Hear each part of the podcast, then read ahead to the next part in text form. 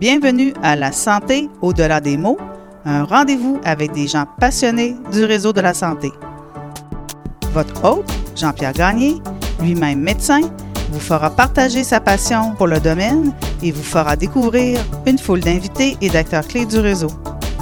Voici votre hôte, le docteur Jean-Pierre Gagné. Bonne écoute!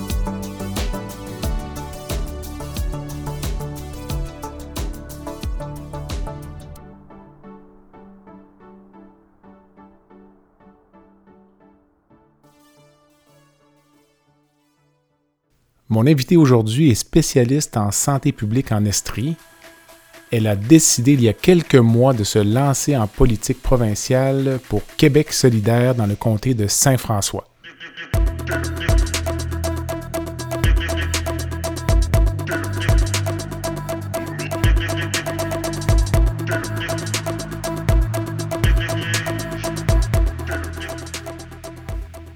Je reçois aujourd'hui Dr Mélissa Généreux qui m'explique son cheminement des derniers mois, les raisons de son saut en politique, de son choix de parti, et elle me livre également ses réflexions sur ses premières semaines de campagne.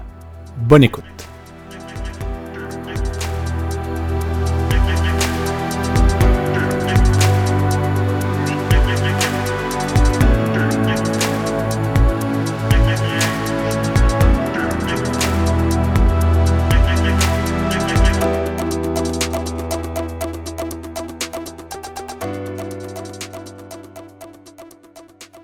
Docteur Généreux, bonjour. Bonjour. Merci de vous prêter à l'exercice du balado La santé au-delà des mots. Euh, donc, un balado qui parle de santé, mais sous plusieurs euh, facettes. L'une d'elles cette semaine, c'est la politique, puisque nous sommes en pleine campagne électorale provinciale et euh, ce n'est pas rare que des médecins se portent candidats en politique, mais ça m'a toujours fasciné. Puis, donc, c'est l'objet de notre rencontre. Euh, mais avant de parler de politique, puisque vous êtes une spécialiste de santé publique et que vous avez été également présente dans les médias durant la pandémie, après deux ans et demi de pandémie, euh, quelles sont vos impressions sur la situation actuelle ou qu'est-ce qui vous a marqué dans tout ce qu'on a pu vivre euh, collectivement?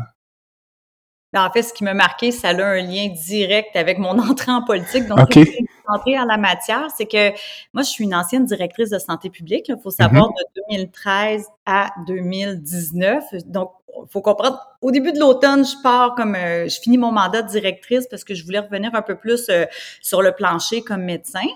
Puis quelques mois après s'entame la pandémie, donc j'avais déjà une bonne vision de comment ça peut fonctionner dans notre réseau euh, de la santé. Euh, et disons que j'ai commencé à être un petit peu critique parce que je voyais comment comment les choses évoluaient, comment les prises de décision se prenaient vraiment à huis clos avec un petit nombre de gens. Euh, au début, évidemment, en grande mesure d'urgence, vague 1, je trouvais que les choses, euh, ben, c'était quand même relativement explicable qu'on prenne des décisions rapidement sans consulter euh, toutes les régions, puis les différents experts sur le terrain. Mais plus les vagues avançaient, plus je me disais que c'est pas normal qu'on n'ait pas évolué comme modèle de gouvernance. C'est pas normal qu'on puisse pas donner la parole à des gens des, du milieu de la santé, du milieu communautaire, à des experts dans les universités pour dire ben qu'est-ce que vous nous suggérez? Puis comment prendre les meilleures décisions qui vont à la fois nous aider à bien lutter contre le virus, mais aussi minimiser les différents dommages collatéraux, notamment les impacts sur la santé psychologique. Je trouvais que je trouvais que ce, dialogue-là a jamais vraiment été établi. Puis ça, après deux ans et demi, là, je, trouvais ça très, très difficile à tolérer.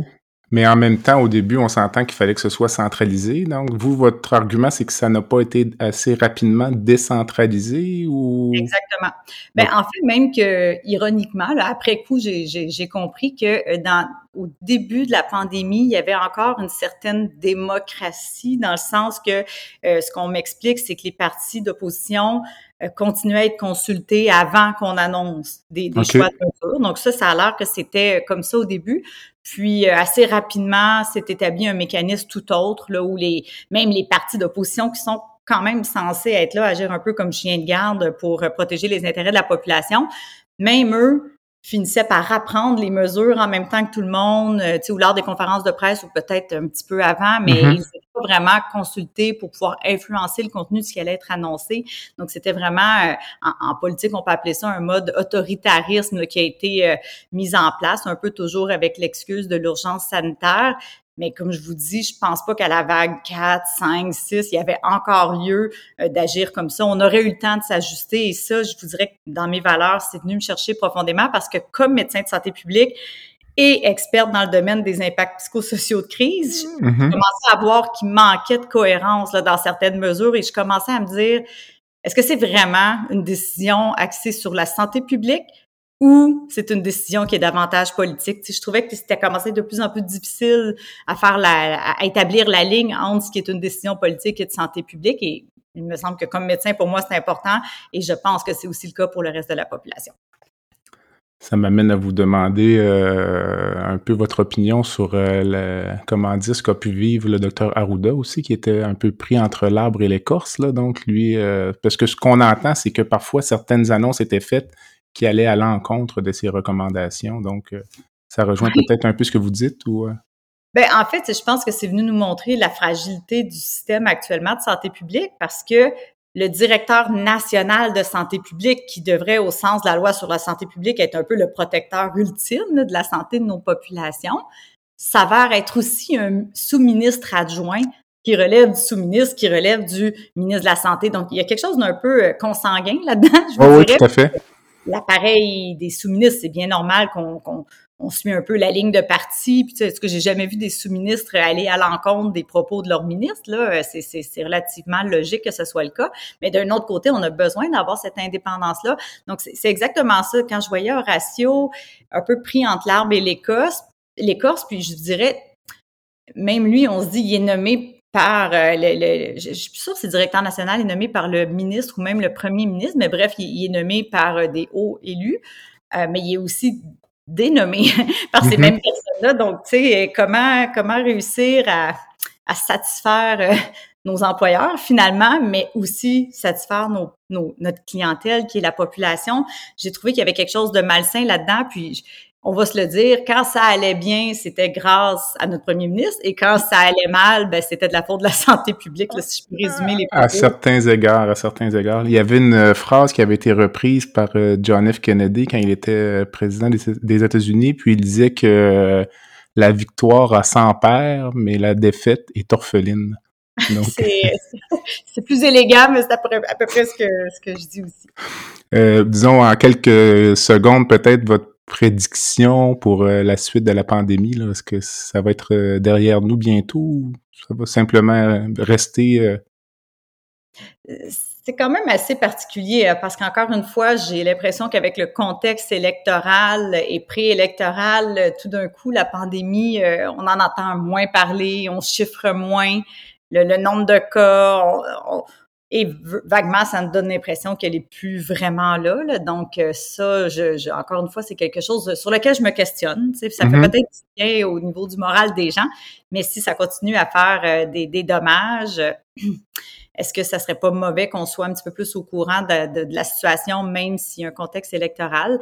Euh, pour les suites, je pense que c'est comme toutes les vagues. J'ai trouvé ça excessivement difficile d'être capable d'anticiper euh, les suites, mais c'est sûr que face à un laisser-aller, face à une capacité de mutation du virus, face à un certain désengagement pour la vaccination, il y a quand même plusieurs éléments là, qui m'amènent à me dire qu'il faut qu'on demeure vigilant parce que euh, on a vu que les caractéristiques du virus font en sorte qu'on ne peut pas le présumer qu'il va disparaître de lui-même, surtout si la population ne fait pas d'efforts. Est-ce que ça pourrait arriver qu'il disparaisse quand même que ou là l'épidémiologie de ça fait que ça va devenir euh, endémique euh, comme la grippe ou euh? Je vais pas parler à travers mon chapeau parce que c'est sûr que là, dans les dernières semaines, j'ai complètement décroché. tiré la plug, mais j'avais pas le choix. Ben, un, pour garder une certaine distance, moi aussi, mm-hmm. entre ce que je, sais de la santé publique et ce que je veux évoquer en tant que candidate. Là, je, devient délicat de, on veut garder le secret professionnel, mais si j'ai mmh. trop d'informations, ça devient difficile de, de, de, faire la part des choses. Donc là, c'est sûr que j'ai pas trop suivi les tendances des dernières semaines. Puis à mon le CIUS, là, ou ma direction de santé publique ne m'envoie plus non plus le matériel de manière à ce que. Ouais, ben, oui, je pense que c'était le souhait de tout le mmh monde que je demeure, euh, ben, que, que je sois au même niveau d'égalité que les autres candidats. Donc, j'aimerais mieux pas trop me prononcer étant donné que j'ai pris ces distances-là dans les alors, euh, on tombe en politique. Donc, euh, vous, dites que c'est la pandémie qui vous a amené un peu à envisager donc de vous lancer en politique. Ce n'est pas quelque chose qui vous avait attiré avant, disons? Ben non, même, mais c'est drôle parce que j'ai des amis de, la petite enfance qui m'ont dit euh, Ah, ben en même temps, on n'est aucunement surprise parce que j'ai toujours aimé euh, la politique, je m'y suis toujours intéressée. Tu sais, je me rappelle en, 95, euh, le référendum, j'étais adolescente, puis je, suivais ça vraiment avec grand intérêt. Bon, mais jamais au point où je me suis dit qu'un jour j'allais me présenter là, comme candidate. je vous dirais que justement pendant la pandémie, tout ce que je sais, c'est que je commençais, ça commençait à me ronger un peu par en dedans cette, cette insatisfaction-là, puis cette, cette compréhension-là de plus en plus grande que la problématique était politique. Puis je me disais, ben si la problématique est politique, la solution est forcément politique. Mais donc moi, pour moi, mon rôle politique avant que je pense à devenir candidate, c'était de, de prendre des positions publiques parce que je sais que j'ai une bonne écoute avec les médias.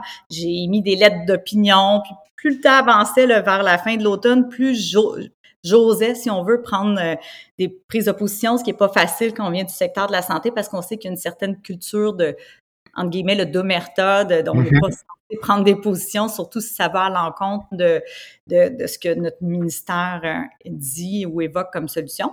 Puis c'est là que, euh, à un moment donné, Christine Labrie, qui est députée à Sherbrooke pour Québec solidaire, m'a approchée euh, vers la fin de l'automne pour me dire euh, As-tu déjà pensé être candidate? Puis sur le coup, j'étais mi-figue, mi-raisin. Puis ensuite, elle me dit ben, Est-ce que Gabriel Nadeau-Dubois peut peut-être t'en parler aussi? Mm-hmm. J'ai pu refuser en me disant Bon, je ne veux pas le faire déplacer pour rien. Tu sais. Ben oui. Mais j'ai toujours une immense admiration pour, pour ce, ce jeune homme-là. Je, je, le trouvais fameux pendant euh, la crise il y a dix ans. Puis bref, en revenant de cette soirée-là avec Gabriel, cumulé avec la première rencontre avec Christine, j'ai mon conjoint, il a su quand je suis revenue de la rencontre, ça brillait dans mes yeux, puis il a dit Bon, bon, bon, est-ce que tu es, en train d'y songer sérieusement? Puis oui, là, je dirais qu'autour de Noël, j'ai commencé à me dire il y a des fortes chances, puis à la mi-janvier, j'ai dit OK, go. Votre euh, décision était prise. Puis euh, là, vous me parlez d'emblée, vous, c'était Québec solidaire. Là. Il n'y avait pas d'autres partis euh, qui auraient pu vous attirer? Ou... Ben, le, Parti le Parti québécois, par exemple? Ou... Euh, non, non, non, non. C'est vraiment. Souvent, je dis, j'ai pas décidé d'aller en politique, mais plutôt d'aller avec Québec solidaire. Ça, je l'ai toujours dit. Tu sais, quand je lis la plateforme de Québec solidaire, c'est j'ai l'impression que c'est quelqu'un en santé publique qui l'a écrit parce que tout ce qu'on propose à Québec solidaire, c'est d'agir sur des déterminants sociaux qui viennent ultimement affecter la santé, tu sais, le logement, l'environnement, le, soutien communautaire, euh, etc., le transport en commun, l'accès à la mobilité, tout ça, la, lutte contre la pauvreté. Donc, tout ça sont des facteurs qu'on évoque de toute façon en santé publique. pour, pour moi, c'était super important d'avoir une cohérence. Je voulais pas avoir à changer mon discours ou d'adhérer à une ligne de parti si c'est pas cohérent avec euh, les valeurs qui m'ont toujours habité puis qui ont fait que j'ai décidé d'aller dans le réseau de la santé, euh, plus spécifiquement en santé publique.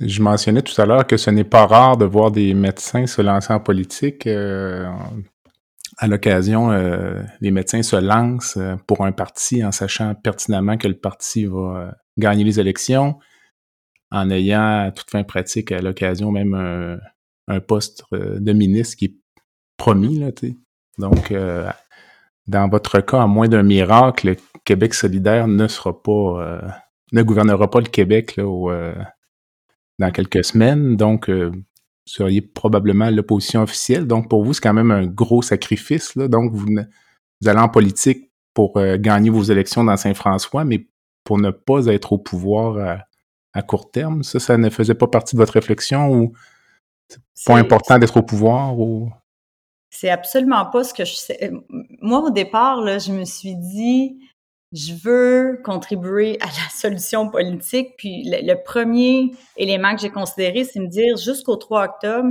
si je peux euh, contribuer à ce débat public-là euh, de façon un petit peu plus libérée ou, ouvertement, parce que comme je vous Mhm. dis, en ayant un pied dans le CIUS, euh, ben, pas parce que c'est le CIUS en Estrie, là, c'est comme ça partout au Québec. Euh, veux, veux pas, j'ai j'ai un certain devoir de réserve. C'était toujours, on marchait sur des œufs.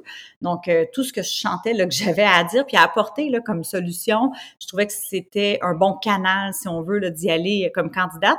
Mais même qu'au départ, euh, je me suis même passé la remarque de dire, ben, pourquoi pas me présenter dans une circonscription qui est à peu près euh, pas gagnable, tu sais. Puis là, ben, Gabriel a dit, ben là, c'est un peu niaiseux ton affaire. Ouais. Ça a duré à peu près euh, cinq secondes, cet, cet égarement-là mental. Mais euh, non, non, Gabriel me dit, je veux que tu fasses partie de mon équipe, je veux vraiment qu'on puisse se fier sur ton expertise, puis crois-moi que tu vas jouer un rôle important au sein de notre parti. Mais vous voyez un peu, la Ouais, dynamique n'est pas du genre, euh, je négocie pour avoir une place. Moi, je me suis toujours dit, euh, ben, en étant intègre, puis en, en- montrant le meilleur de nous-mêmes, puis en offrant euh, tout ce qu'on a à offrir, la vie a toujours bien fait les choses pour moi, donc je sais pas de jouer du coude ou de négocier des positions ou euh, de me visualiser ministre. C'est- c'est- si un jour c'est pour moi, ça sera pour moi, sinon ça sera autre chose. Tu sais, j'ai l'importance de sentir que je fais la bonne chose au bon moment, puis que ça a un impact pour la population, puis ça là, ça m'emplit de satisfaction amplement. Est-ce que c'était important pour vous de vous présenter dans votre région ou, ou vous auriez pu être candidate en Abitibi ou c'est impossible? Non, non, non, c'est que en Estrie, il y a, il y a quand même certaines circonscriptions. Puis euh, moi, dans le fond, j'habitais à Fleurimont, qui est l'est de Sherbrooke, et c'est là que je travaille autant mes bureaux de comme professeur à la faculté de médecine que comme médecin en santé publique. Mais il y a trois ans, je suis déménagée dans la circonscription d'Orford, ben, en fait, dans dans Sainte-Catherine-de-Hatley, là, qui est la petite banlieue à côté de Sherbrooke, parce que j'étais censée, en quittant mes fonctions de directrice, aller travailler aussi à Montréal un demi-temps. Euh, ben, je, je l'ai fait quelques mois, là, puis avec la pandémie, ça m'a ramené un peu plus dans, en Estrie. Mais bref, tout ça pour dire que j'aurais pu, si on veut, être dans Hereford ou dans Saint-François. Puis finalement, on s'est dit que Saint-François, c'est vraiment la communauté que je connais le mieux. C'est là que je travaille. C'est là que mes enfants ont grandi, sont allés à l'école et tout ça. Donc, on a opté pour Saint-François. Mais comme je vous dis, j'ai quand même euh, flirté avec l'idée de dire, bah, maintenant que je suis dans Hereford, c'est une communauté que je connais un peu moins, mais j'aurais peut-être pu envisager aussi cette circonscription-là. OK. Mais bon, c'est en toute transparence que je dis que. Non, mais non, c'est parfait, mais dites-moi, si vous êtes élu, allez-vous continuer à faire de la médecine ou... euh, parce que Amir Kadir, à ma connaissance, pratiquait encore quand il Oui. était député là, pour euh, Québec solidaire. Vos plans de carrière, c'est quoi? euh? Euh, oui, ce que j'ai discuté, je sais pas si on peut dire négocier, mais les discussions que j'ai eues avec mon chef de département, puis avec la direction des services professionnels euh, au CIUS, c'est que euh, je pourrais garder un maximum de une demi-journée semaine en moyenne là, sur une année. Mhm. Question de, euh, en fait, c'est aussi un maintien de compétences. Tu sais, ce que je voudrais pas, c'est perdre le, le droit de pratique, mais aussi conserver cette euh, cet esprit-là euh, scientifique, critique, médical. Tu sais, je, sais, je pense vraiment, vraiment que c'est important. Comme on me l'a toujours dit, j'ai parlé au Collège des médecins, dire tu vas toujours demeurer médecin, même si tu es politicienne, puis oublie-le jamais, parce que les gens, quand ils s'adressent à toi, tu as une crédibilité un petit peu plus grande de par ton statut de médecin. Donc, tu sais, ça, je trouve ça vraiment important de rester ancré là, les deux pieds sur terre avec, bon, un 3, 3,5 heures semaine. euh, Mhm. Relativement limité. Puis bien sûr, en santé publique, on touche souvent à des dossiers euh, un petit peu plus chauds, mais là, on va faire attention que je, que je, je sois dans des dossiers euh, qui n'ont aucune saveur politique là, pour pas mélanger les gens. Mais oui, je, je compte bien garder quelques heures semaine. OK. Puis dites-moi, là, on est à deux semaines du début de la campagne. Là, si je vous demandais vos impressions là, euh, de ces deux premières semaines de votre première campagne. Écoute, ça va super bien. C'est sûr que moi, comme je, je vous dis, je me suis lancée un peu euh, tête première sans trop réfléchir et c'était peut-être la bonne chose à faire. si j'avais su tout ce que ça représente, toutes les heures investies, et c'est particulier, hein, parce que euh, c'est entièrement bénévole. là. Je veux dire, j'ai, je suis partie en congé sans solde le 22 août, donc depuis le 22 août jusqu'en octobre, j'ai zéro salaire. Tout ce que je fais, c'est entièrement bénévole. Et, et, et- c'est pas de la petite bière là. C'est du euh, 6 heures le matin jusqu'à 8 9 heures le soir. Puis, puis même la nuit je fais des rêves là-dessus. Je pense à ma prochaine entrevue. C'est euh, mais c'est vraiment le fun. Je me dis quelle expérience enrichissante. Tu sais quand on dit sur ma bucket list là Oui. j'ai connu une campagne c'est c'est quelque chose qui se raconte pas. C'est quelque chose qui se vit c'est d'être exposé à tellement de réalités des citoyens des organismes qui qui nous disent les vraies affaires, qui nous expliquent, c'est de prendre conscience de toute cette souffrance-là, tous ces besoins-là dans la communauté. Donc, peu importe l'issue du 3 octobre, moi, là, Mhm. comme comme personne et comme professionnel, je vais, je vais m'en sortir enrichi. Qu'est-ce qui vous a surpris le plus? Est-ce qu'il y a quelque chose qui est ressorti en deux semaines ou c'est trop court là, pour. Euh? Ben, on, dit deux semaines, mais tu sais, on, Ça avait commencé avant, oui. Depuis le début juin, juin que je réduis mes heures pour des un demi-temps parce que je ne pouvais pas commencer à vraiment faire du terrain à la fin août, ça faisait pas de sens. Il y a tellement de gens à rencontrer. Euh, donc, euh, je, je, commence à avoir fait euh, plusieurs, plusieurs belles rencontres. Je dirais peut-être, là, ce qui me marque le plus, c'est les gens qui, qui m'interpellent de façon spontanée. Moi, les gens peuvent m'écrire sur Messenger, puis je leur réponds tous et toutes systématiquement, puis pas juste ah oui merci ça me touche, mais vraiment voulez-vous qu'on se rencontre, on, on va faire un suivi? Parce que ces gens-là qui ont eu la débrouillardise de, de, de, nous trouver puis qui ont eu le courage de nous écrire, c'est souvent parce qu'ils en ont gros sous le cœur. Puis je me rends compte de à quel point des gens qui vivent avec des situations, je dirais, d'handicap, beaucoup de personnes aussi avec des troubles de spectre de l'autisme ou des parents qui vivent avec des enfants de déficience intellectuelle ou, de la déficience physique. C'est genre de, de, ces personnes-là qui, qui vivent une certaine situation de, de, de vulnérabilité, puis à laquelle la société actuellement répond pas du tout. Là. Ça, là, c'est, c'est ce qui vient le plus marquer mon quotidien et me bouleverser de voir à quel point les gens savent plus à quelle porte cogner. Puis là, je pense que les fils se touchent parce qu'ils se disent, elle pourrait devenir notre députée et elle est médecin, elle risque de peut-être mieux comprendre. Donc, euh, j'en entends énormément parler des gens atteints de Parkinson. En tout cas, la liste est longue et c'est impressionnant à quel point tous les jours je reçois euh, des appels ou des messages de ces personnes-là. Vous avez parlé tout à l'heure de la réaction de votre conjoint quand il vous a vu revenir de la, rencontre avec Gabriel Nadeau-Dubois. Donc, tout était positif ou euh, peut-être lui était un petit peu sur la défensive, de dire, ben, ce que tu réalises dans quoi tu t'embarques, ça, ça a plusieurs impacts. Là, de, de c'est un changement radical là, de, de quitter la médecine pour la politique. Ou...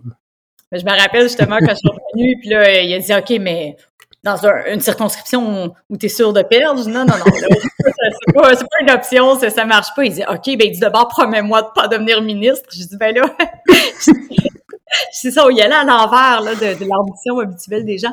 Non, mais euh, au contraire, c'est, quand même beau ce qui se passe, même que ça, ça m'émeut parce que euh, on a grandi, on a évolué ensemble là-dedans. Autant que les deux, on est un peu réticents ou craintifs parce qu'on a quand même cinq enfants ensemble. On est un mm-hmm. jeune ça fait euh, quatre ans, trois, quatre ans qu'on est ensemble. Puis donc, une famille recomposée avec cinq enfants. Donc, mm-hmm. tout à fait légitime qu'il ait un petit peu peur de dire euh, je vais me retrouver avec cinq enfants. Il y a quand même un, très bon travail temps plein.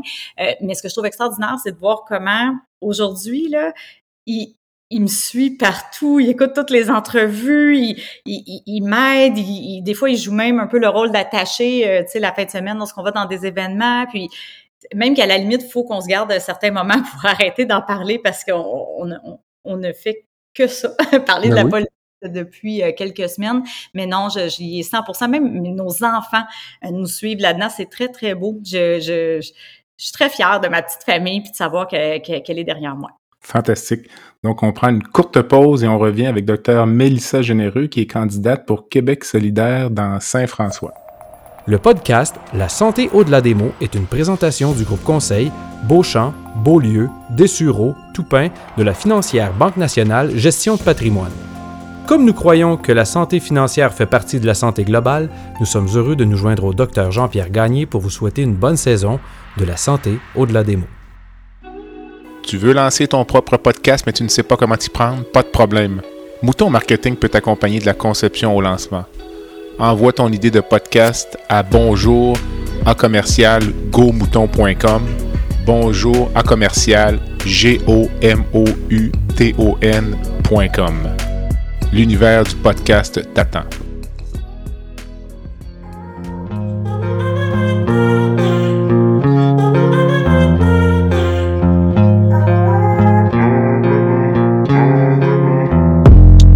Visitez le site web du balado à www.baladosanté.ca au b a l a d o s a n t e.ca.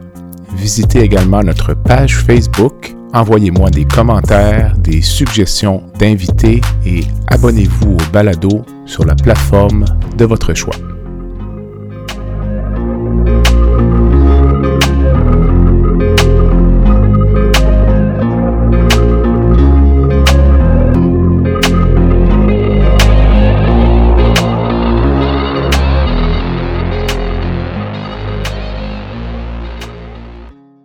Docteur Généreux, j'aimerais vous poser quelques questions sur la plateforme santé de Québec solidaire qui est disponible donc sur votre site internet. Euh, vous mentionnez notamment de reconstruire le système de santé en misant sur la prévention et l'accès aux soins de proximité. Mm-hmm. Donc, euh, simplement la prévention. La prévention, c'est probablement sur toutes les plateformes électorales, mais dans les faits, la perception que j'en ai, c'est que du point de vue politique, purement politique, c'est peu rentable parce qu'on n'a pas de rendement à court terme hein, avec la prévention. C'est un projet de société, moi, que je verrais sur une génération, le changement des habitudes de vie, alors, j'ai toujours eu l'impression que les gouvernements sont hésitants à mettre de l'argent dans des secteurs qui ne donnent pas de rendement à court terme. Les cycles électoraux durent quatre ans. Il faut, faut livrer.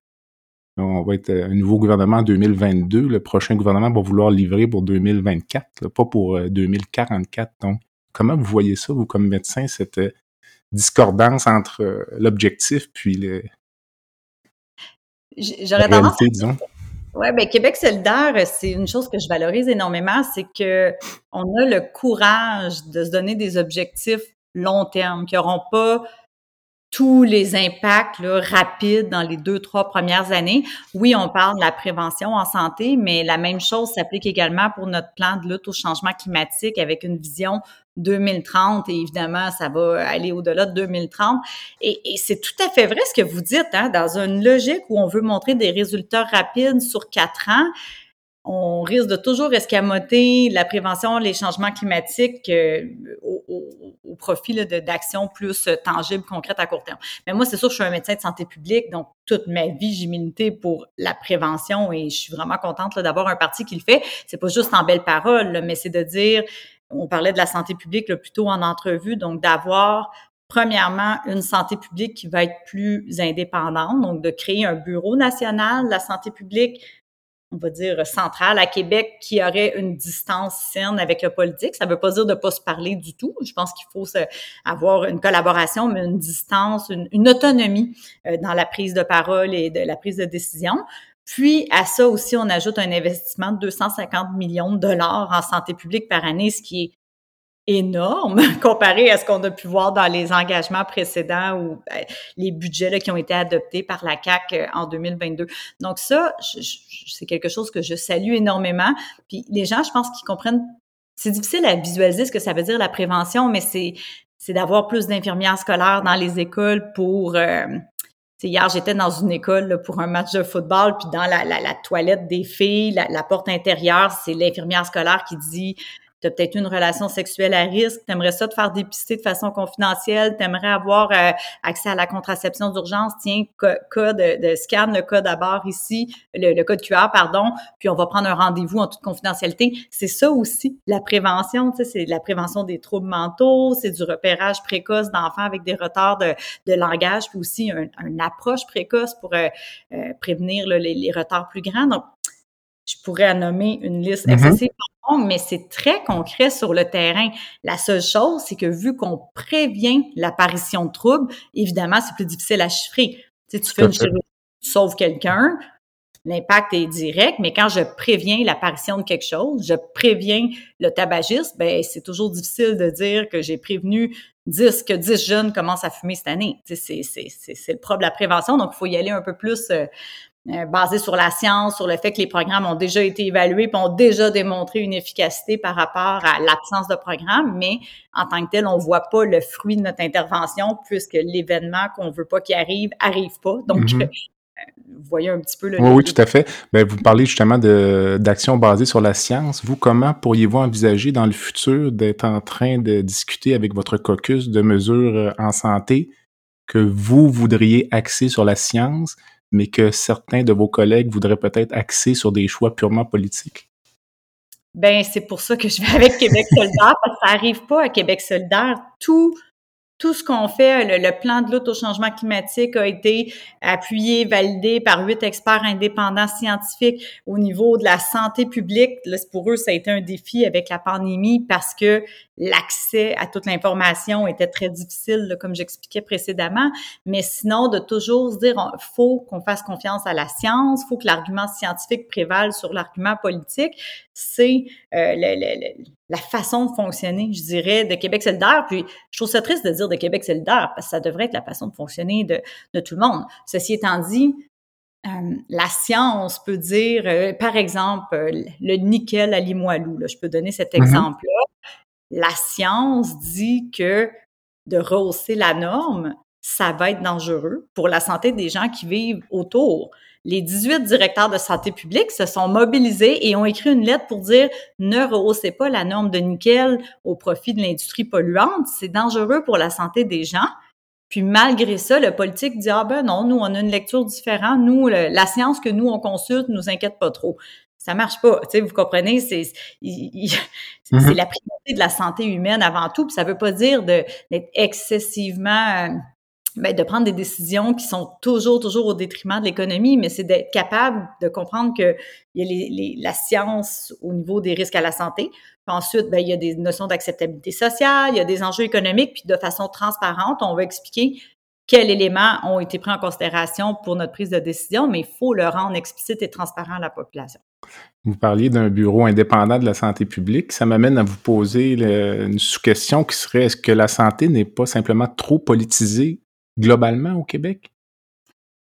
Mais les, employés, les professionnels sur le terrain ne sont pas du tout. Là, je vous dirais, tu sais, ben, fait comme citoyen, tout le monde a le droit d'avoir ses, idées, ses valeurs, ses convictions, mais je veux dire, et même les CIS et les CIUS, les hauts dirigeants, je sais, j'ai été cadre supérieur là, dans mon CIUS, puis les gens à qui je parlais sont pas, en tant que tels, ces êtres-là font un peu, subissent la pression de ce qu'on a au, niveau du ministère. Donc, tu sais, ça dépend vraiment du parti qui est au pouvoir, je vous dirais. Moi, j'ai vu passer trois partis différents.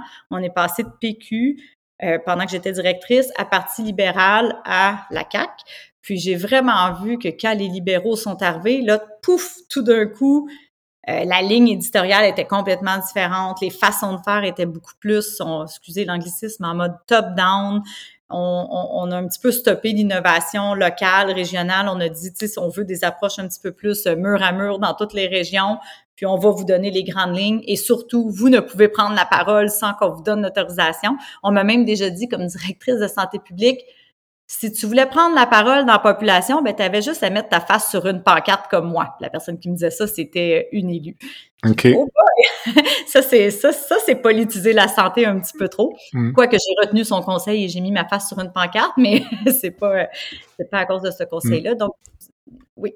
Mais dites-moi, euh, vous dites, euh, ben, je reviens, mettons, à votre euh, chef, là, qui quand on dit que c'est trop politisé. dans le devoir en fin de semaine, euh, le chef du Parti québécois parle de baisser le salaire des médecins. Euh, votre chef a parlé de désincorporer le corps médical. Mm-hmm. C'est quand même très politique comme déclaration. Là. Euh, c'est, l'objectif de ça, évidemment, c'est d'aller chercher une, un certain support de la population. Donc, moi, je me mm-hmm. questionne souvent à savoir, même les négociations salariales avec les médecins, à quel point c'est sur la place publique. Puis je me questionne également, puis je serais curieux de vous entendre, pourquoi le ministre de la Santé est-il impliqué dans les négociations des ententes collectives? En quoi la rémunération des médecins a-t-elle un lien direct avec la dispensation des soins? Je ne suis pas certain de ça, de cette, espèce de relation là euh, tous les enjeux se mélangent un petit peu, là. Je sais pas. Non, ben, moi, je le vois pas comme ça. C'est vraiment, tu sais, là, on, a parlé des médecins, mais c'est la même chose avec les salaires des différents professionnels on va dire de la fonction publique. C'est la même chose pour les éducatrices en CPE, euh, pour tous les professionnels de la santé, pour les enseignants, enseignantes en milieu scolaire. Donc, il y a un déséquilibre, on va se l'avouer, dans les différentes formes de rémunération des gens qui travaillent dans le secteur public. Un certain déséquilibre, je pense que c'est correct. Là. On n'est pas en train de dire que tout le monde devrait avoir un salaire unique, mais au sein même du réseau de la santé, avouons-le, moi-même, comme médecin spécialiste, euh, je, je, ne suis pas en reste. Là.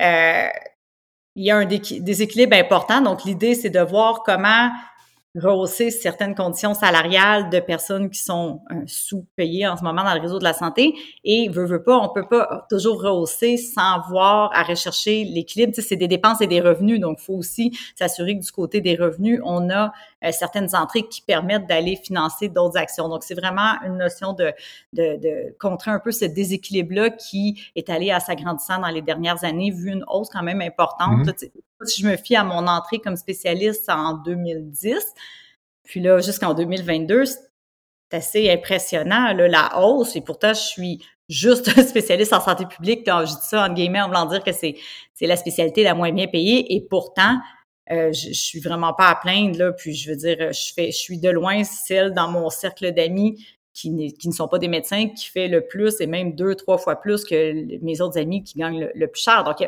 c'est juste ça qu'on veut dire, que c'est pas de nuire aux médecins, mais ça fait partie de l'écosystème financier dans la colonne des revenus que de voir à, peut-être rechercher un certain équilibre entre les professionnels. Comment sont perçus les médecins chez Québec solidaire, donc? un peu, vous arrivez, vous, donc, avec euh, votre situation dans un, mouvement politique qui est plus euh, de gauche, là? Êtes-vous euh, reçu avec méfiance ou euh, est-ce qu'il y a des gens qui s'empêchent de faire des commentaires parce que vous êtes présente ou Oh non, non, non. Oh non, non, non, non. Ben, en fait, je vous dirais qu'on a une équipe santé. On a au moins une infirmière, on a une travail, deux travailleuses sociales, je crois, une paramédic. J'en oublie sûrement, mais bon, on est trois médecins. Puis non, non. En fait, c'est juste qu'on essaie d'être d'être cohérent avec se comprendre que tout le monde a sa valeur ajoutée. Donc, c'est pas, il n'y a, pas de hiérarchie que si les trois médecins, on a une idée, ben notre idée euh, prévaut sur celle des autres professionnels. Absolument pas. Donc, ça, je pense que on s'enrichit mutuellement de chacun de nos, nos expertises puis nos expériences sur le terrain.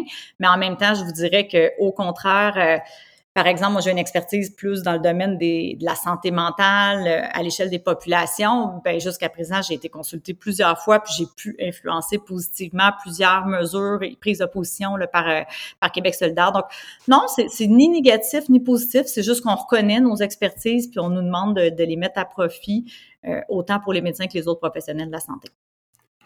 Euh, à l'inverse, chez vos collègues médecins, est-ce qu'il y en a certains qui ont vu votre choix de, euh, ne serait-ce que votre choix de parti comme étant une mauvaise chose, qui ont critiqué votre choix ou euh, quand votre parti prend position justement pour certaines mesures qui vont à l'encontre des, des ben, privilèges des médecins spécialistes ou des médecins en général? Ben, s'ils le font, ils me le disent pas. moi, je vous dirais qu'au contraire, c'est vraiment intéressant. J'ai plusieurs médecin de famille ou médecin spécialiste euh, mm-hmm. plus chirurgie, euh, euh, gastroentérologie. J'en ai vraiment plusieurs tu sais, qui, au contraire, m'ont dit ou par personne interposée, est-ce qu'on peut se parler? Puis les gens, ce qu'ils voient surtout en nous, c'est pas tant l'histoire de la rémunération que ce qu'on peut vraiment apporter au niveau du réseau de la mm-hmm. santé. là moi, de parler à des gens en chirurgie, ben, mettons des chirurgiens, qui me disent, garde, le problème, il n'est pas à l'hôpital. Le problème, il est en soins de proximité, puis il est en manque de soins à domicile. On a besoin de vous pour rehausser ça, puis on va vous appuyer. Je, pense que les gens sont rendus là parce que, tu sais, mmh. mettons, moi, je regarde combien j'ai pu payer d'impôts dans les dernières années. je pense que c'est la même chose avec tous nos collègues. C'est quand même assez incroyable, là, mmh. la quantité qu'on peut payer, puis de se dire que malgré ça, on a de la misère à avoir accès aux soins nous-mêmes, que malgré ou, nos, enfants, notre famille, que malgré ça, on a de la misère, le, réseau public d'éducation, bof, des fois, c'est, c'est boiteux, c'est difficile d'accès, ou certains peuvent être tentés d'inscrire les enfants à l'école privée en se disant que peut-être que les services vont être de meilleure qualité. C'est ça qui est comme pas normal, je trouve. Tu sais, je veux dire, à la limite de payer un petit peu plus cher d'impôts, mais s'assurer qu'on va réellement avoir accès aux services publics comme il se doit, non seulement nous, mais aussi tout le monde qui ont peut-être eu moins de chance au niveau financier dans leur vie. Moi, en tout cas, ça, ça me réconforte, puis ça me donne le goût d'en payer un petit peu plus si je sais que ça va être donné à l'ensemble de la population à travers des meilleurs services publics. Quelle est la position de Québec solidaire sur euh, les soins privés en santé? Durant la pandémie, notamment, on a vu sortir euh, ou euh, éclore plusieurs cliniques privées. Puis on dirait que, selon moi, ça va être un point tournant dans l'offre de soins privés en santé au Québec, cette pandémie-là, les cliniques privées. Ne serait-ce qu'à Québec, je pense qu'il y en a deux ou trois qui vont ouvrir prochainement, des blocs opératoires privés. Euh, ça marche pas. Ça, encore une fois, mes collègues en chirurgie qui me disent, ben ça marche pas du tout, parce qu'on est en train de faire, c'est de créer un monde à deux vitesses. Là. Les cliniques privées en chirurgie vont prendre, vont choisir leur cas, on s'entend, donc vont choisir. Ils n'ont pas de responsabilité populationnelle, ils ont une responsabilité de part du profit. Donc, on va prendre les plus petits cas, les, les, petits cas qui sont légers. Dès qu'il y a trop de comorbidité, exit, on va les laisser au réseau public. Euh, dès qu'il y a des risques de complications, on les laisse au réseau public. Et dès qu'il y a complications, on les ship au réseau public. Donc, mm. qu'est-ce qui est en train de se passer pendant ce temps-là? Le réseau public, on dit que notre principal enjeu, c'est la pénurie de main-d'œuvre. Donc, à chaque fois qu'il y a un poste au privé, ben, ce poste au privé-là, ils viennent le chercher dans le réseau public. Là. on fait pas pousser les infirmières dans les arbres. Là. Ils viennent du public, forcément. Donc, on perd des gens au détriment du privé. Puis les valeureuses personnes qui restent au public se retrouvent à avoir juste des cas lourds, juste des cas ultra compliqués, ce qui vient vraiment alourdir le quotidien. Donc, on est en train de tomber dans un cercle vicieux qui, à mon avis, est malsain et fait juste augmente le risque d'empirer le, départ de gens du public au privé parce que le quotidien est plus léger au privé, puis tous les cas sont plus légers. Donc, et ça, c'est sans compter la hausse de coûts. Comment voulons-nous euh, contrôler euh, le, coût des soins en santé si on va dans une logique à but euh, lucrative plutôt que dans une logique de service public comme ça a toujours été le cas pour le réseau de la santé. Mais pensez-vous que c'est un train qu'on va être euh, capable d'arrêter ou ben, ça dépend toujours de la volonté politique. C'est sûr que pour Québec solidaire, on veut mettre fin aux agences de placement privé. Évidemment, pas de façon drastique au 4 octobre, mais euh, progressivement mettre fin aux agences de placement privé, tout ce qui est main-d'œuvre indépendante, euh, d'aller diminuer de plus en plus le pourcentage et de rapatrier notre personnel dans le milieu public. Mais on veut pas non plus le faire pour que, que tout le monde soit en détresse. On veut vraiment améliorer les conditions de travail au milieu public. Il faut comme renverser un peu cette vapeur-là là, qui s'est installé insidieusement avant la pandémie. En fait, moi, je dirais que c'est surtout depuis la création des CIS et des CIUS. Puis la pandémie est venue donner un autre coup de barre. Il faut qu'on travaille avec les, la FIC, la PTS, les différents syndicats, ils, ont, plein de projets de mettre des ratios humains et sécuritaires pour que quand tu rentres travailler, tu sais que tu vas avoir une équipe avec toi minimal pour être capable d'offrir des soins de qualité. Tu n'as pas peur de, de te tromper des médicaments ou de faire des erreurs parce que tu es surchargé, surmené, puis tu en as beaucoup trop de responsabilités pour le, le, peu de ressources qu'on est. Puis surtout, tu sais que quand tu rentres, tu sais à quelle heure tu vas pouvoir sortir. Exactement. les gens me disent les vacances, écoute, je, je, je, fais des demandes, sont refusées à tour de bras. C'est pas normal. C'est juste pas normal. C'est certainement pas en ouvrant plus de privés qu'on va aider ces conditions-là. Je suis tout à fait d'accord avec vous, mais je suis un pessimiste, disons, sur euh, la suite des choses. J'ai l'impression que ça va continuer à se détériorer, là, puis qu'on, selon moi, à moyen terme, on va avoir vraiment un, réseau à deux vitesses. L'autre enjeu, euh, c'est le départ des médecins aussi, là, mm-hmm. donc, euh, les médecins qui se désaffilient de la RAMQ. Là. À Québec, il y a un enjeu avec la plastie. Dans le moment, la prochaine spécialité, selon moi, là, sans être vouloir être prophète de malheur, c'est l'orthopédie. Il y a Mm-hmm. énormément de potentiel, euh, entre guillemets, peut-être malheureusement, là, en privé pour euh, tout ce qui est reconstruction prosthétique, des chirurgies qui avant nécessitaient une hospitalisation sont maintenant faites en chirurgie d'un jour. Ça vient complètement changer la donne pour euh, les cliniques privées. Ah, tout à fait, c'est un réel enjeu, mais c'est sûr que de toujours autoriser plus de privés, on ne va pas dans la bonne direction. Mm. Avant de passer à la conclusion, pour vous, une spécialiste en santé publique, c'est quoi la santé pour vous? Ben, ça aurait dû être la première question, peut-être. ben oui, ben écoute, mieux vaut tard que jamais. Non, non, mais je suis d'accord avec vous que de bien se positionner sur ce que c'est la santé. Bien évidemment, santé n'égale pas maladie. On, le dit, euh, c'est quand même l'Organisation mondiale de la santé qui l'a dit en 1946. ça fait 75 ans, là. Je pense que ça serait le fun qu'on l'intègre pour vrai. Mais bref, la santé, c'est cet état de bien-être-là, autant sur le plan physique, sur le plan psychologique que sur le plan social. Donc, il y a cette notion-là un peu de, de vision un peu plus large, holistique. Puis, c'est de s'assurer que tout le monde a un peu tout ce qu'il lui faut dans la vie pour atteindre son, s'épanouir à son plein potentiel. Donc, tu sais, quand on part de cette vision-là, on se dit oui, euh, le système de santé joue un rôle indéniable. Là, je suis la première convaincue de ça, mais ça peut pas s'arrêter à ça.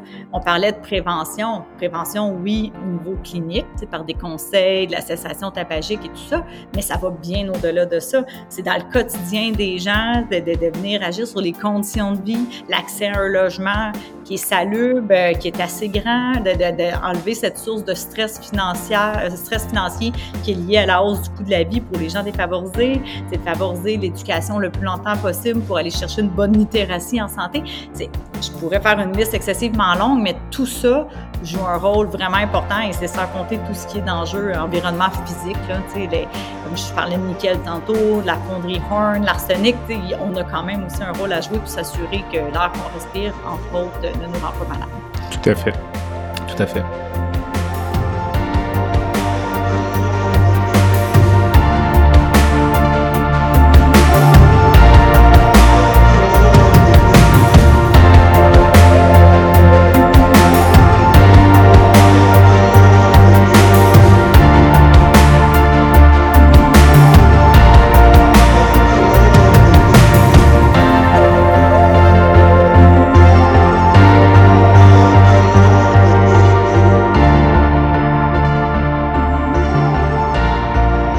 Généreux, il y a souvent euh, à la fin de mes entrevues une petite portion peut-être un peu plus détente, deux petites questions. Là. Baguette magique, donc euh, dans ce premier temps, moi je vous donne une baguette magique et je vous euh, laisserai changer une chose dans le système de santé aujourd'hui.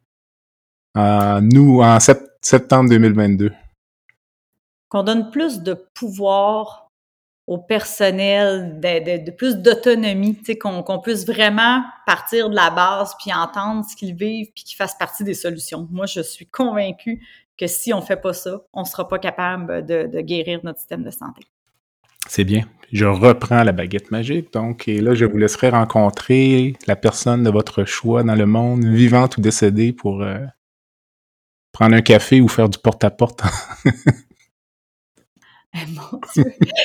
pas vraiment bonne dans ces questions-là. c'est vraiment sincèrement le genre de questions que je me suis euh, jamais posées. J'aimerais peut-être, ben, être encore vivante, là, mais au niveau de la Nouvelle-Zélande, la, je pense, est-ce qu'on dit première ministre ou mm-hmm. présidente? Première ministre. La première ministre de, Nouvelle-Zélande, euh, j'ai trouvé que comme modèle de femme inspirante, euh, tu sais, qui, avait du courage de nommer euh, les choses, de prendre des décisions vraiment au profit du bien-être de sa population, c'est venu, c'est venu me chercher, même malgré le tourbillon de la pandémie, là, j'ai quand même noté des éléments intéressants de son côté. Donc oui, j'aimerais bien la rencontrer. Excellent choix.